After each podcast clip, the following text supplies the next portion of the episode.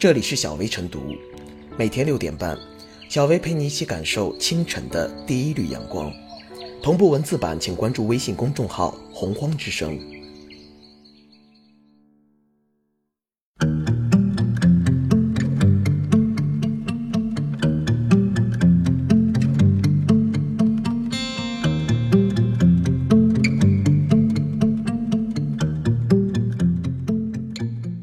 二零一九年八月时政热点精选：一、二零一九年七月三十一日下午，联合国粮农组织在位于意大利罗马的总部举行总干事交接仪式。来自中国的屈冬玉正式接替第八任总干事达席尔瓦，成为该组织历史上首位中国籍总干事。二、八月一日出版的第十五期《求是》杂志将发表中共中央总书记、国家主席。中央军委主席习近平的重要文章，牢记初心使命，推进自我革命。三，记者八月一日从交通运输部获悉，交通运输部等八部门日前联合印发关于推动四好农村路高质量发展的指导意见，明确到二零二五年，农村交通条件和出行环境得到根本改善，基本建成布局合理、连接城乡、安全畅通、服务优质。绿色经济的农村公路网络。四，八月一日电，清华大学施路平团队近日发布研究成果：类脑计算机芯片天机型。该芯片是世界首款异构融合类脑芯片，也是世界上第一个既可支持脉冲神经网络，又可支持人工神经网络的人工智能芯片。五。中国最高人民法院八月一日发布的一份司法改革文件提出目标，到二零二零年底，全国法院一站式多元解分机制基本健全，一站式诉讼服务中心全面建成，旨在打造中国特色纠纷解决和诉讼服务新模式，为世界提供多元解分的中国方案。六，近日，国务院国有企业改革领导小组办公室印发了。关于支持鼓励双百企业进一步加大改革创新力度有关事项的通知，通知支持鼓励双百企业按照市场化选聘、契约化管理、差异化薪酬、市场化退出原则。七日前，北京市对外发布新修订的《北京市科学技术奖励办法》，新奖励办法改推荐制为提名制，首次将个人纳入提名者范围。国家最高科学技术奖获奖人、两院院士、突出贡献中关村奖获奖人可作为提名者，同时还规定了提名者的义务。八，近日，国家网信办发布了《互联网信息服务严重失信主体信用信息管理办法》征求意见稿。根据征求意见稿，对纳入失信黑名单的互联网信息服务提供者和使用者，将实施限制从事。互联网信息服务、网上行为限制、行业进入等惩戒措施。九，八月二日，二零二一年第十四届全国运动会会徽和吉祥物发布。吉祥物是以陕西秦岭四个国宝级动物朱鹮、大熊猫、羚牛、金丝猴为创意原型设计。十，八月二日，人社部、最高人民法院等五部门共同下发。关于实施护心行动，全力做好拖欠农民工工资争议处理工作的通知，通过采取畅通仲裁绿色通道，对重大案件实行仲裁机构负责人挂牌督办制度等措施，依法保障农民工获得劳动报酬的权益。十一二日，中国民用机场协会发布《民用机场无人驾驶航空器系统监测系统通用技术要求》，首次对。无人驾驶航空器监测技术进行了规范，为民用机场相关应用和设备制造提供了参考标准。十二，在四日进行的圣何塞女网赛决赛中，中国球员郑赛赛首夺 WTA 职业赛事女单冠军，她也成为李娜之后第二位夺得 WTA 顶级赛冠军的中国金花。十三，第二届全国青年运动会。于八月八日在山西太原正式开幕，这是二青会首次设立冰雪项目，将冬奥会项目纳入青运会，首次设立跨界项目，这也是历史上综合性运动会第一次采取这样的项目设置。十四，交通运输部、国家发展改革委、财政部共同印发文件，从明年一月一日起，将执行新的收费公路车辆通行费车型分类，货车通行费从以前按重量收费调整为统一按车型收费，同时将不再允许各地出台地方性通行费减免政策。十五，当地时间八月八日，中国第二十二批。赴刚果维和部队在布卡武市中国半岛营区举行授勋仪式，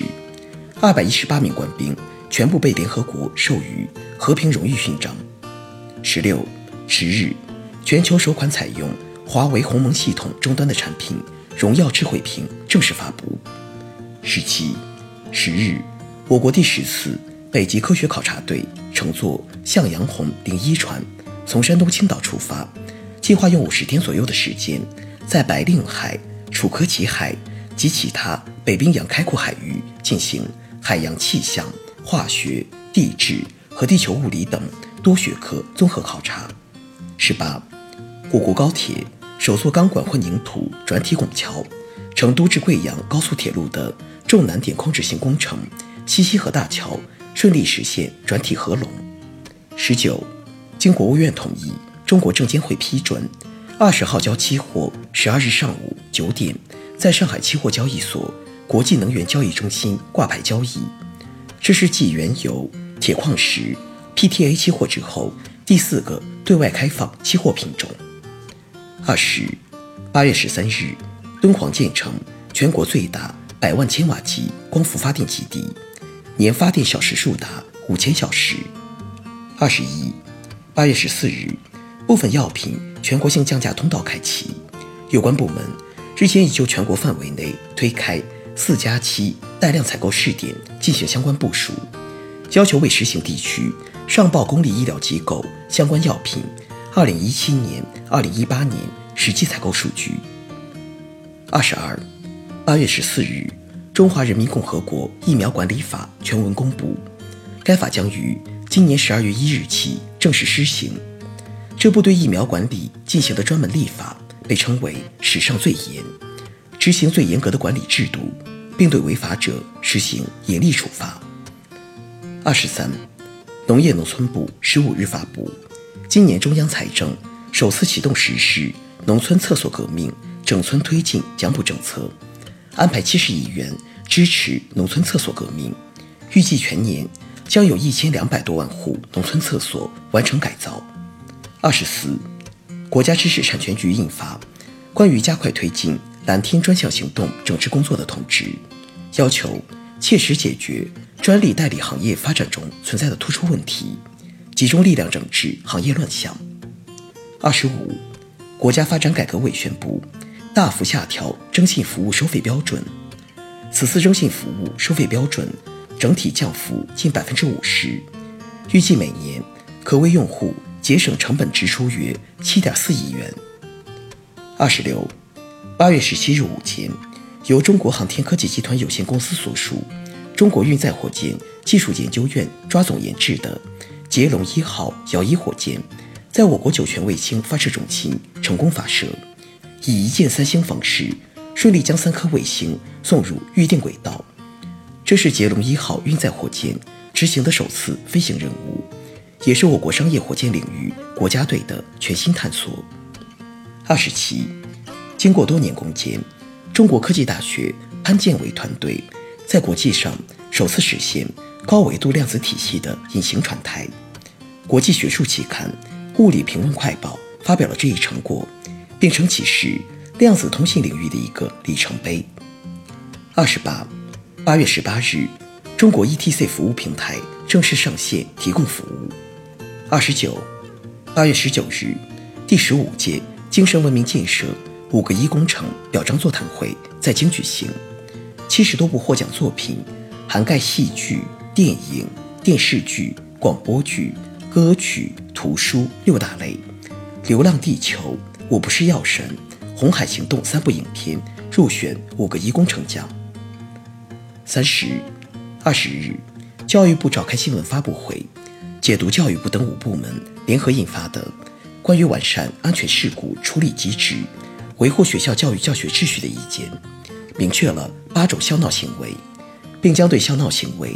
依照《治安管理处罚法》相关规定予以处罚。三十一，二零一九世界机器人大会于二十日到二十五日在北京举行，一百余件特种机器人亮相展会现场。三十二。国家互联网信息办公室二十三日发布了《儿童个人信息网络保护规定》，自今年十月一日起施行，